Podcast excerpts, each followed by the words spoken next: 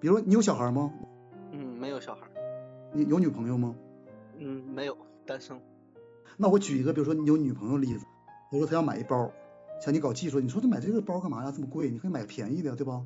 那她就觉得贵的包好，你愿不愿意放弃你那个理性，坚持真理，让她买一个性价比你认为不好的包，不正确的选择，但她很喜欢。这这个例子恰恰当，你让她买这个包。实际上，你认为这不是一个理性的选择，不是一个好的选择，不是个对的选择，就是你这个个性对这个包是有认知的。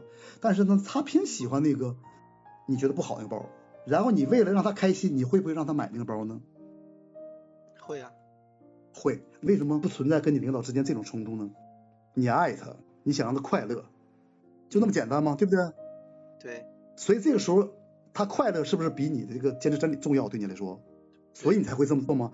这个事情也一样。我牺牲自己，我去做，可能一来二去，你们的关系就变了。所以我必须最后给你一个积极的一个远景啊。如果你找到一个新的做这件事情的意义，比如说能使你学到更多东西啊，或能使你对别人表示出尊重啊，就跟像你给你女朋友做的一样的那件事情，那么你可能做做起来没那么累。这第一个，这个意义和找到你这个资源有点类似。第一没那么累。第二的话呢，你相不相信人心都是肉长的？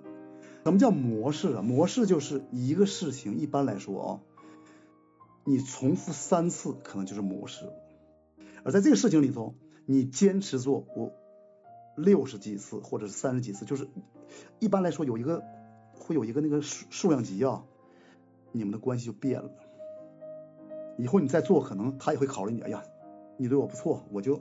什么时候我也别对你那么什么了？这有没有可能有这种情况呢？啊，有可能，非常有可能。所以说你也要乐观，要积极。什么东西都在变，就你变了，对方不变是有这种可能性的，但是也存在一种可能性，就是说，由于你变了，只要你变到一定的数目，所以我为什么坚持说你要有一个目标，有一个促进你去做，持续做这件事情呢？我能想到大概就是这样的一些层面，怎么能够让你更发自内心的愿意去做这件事情，而且在做这件事情之中。你越想完成的好，你越需要动脑，需要发挥你的创造力，用你的资源的方式，或者找到一个新意义的方式，放弃一点自我。其实第三个境界，放弃自我就是放下，或者说无为。就你做这件事情，你没有那么多想法，你没有想法，没有欲望了，你跟别人不就没有冲突了吗？放弃自己的执念是吧？对，你有的时候想争个谁对谁错，这就也是一种执着呀。对，对你来说，谁对谁错重要呢？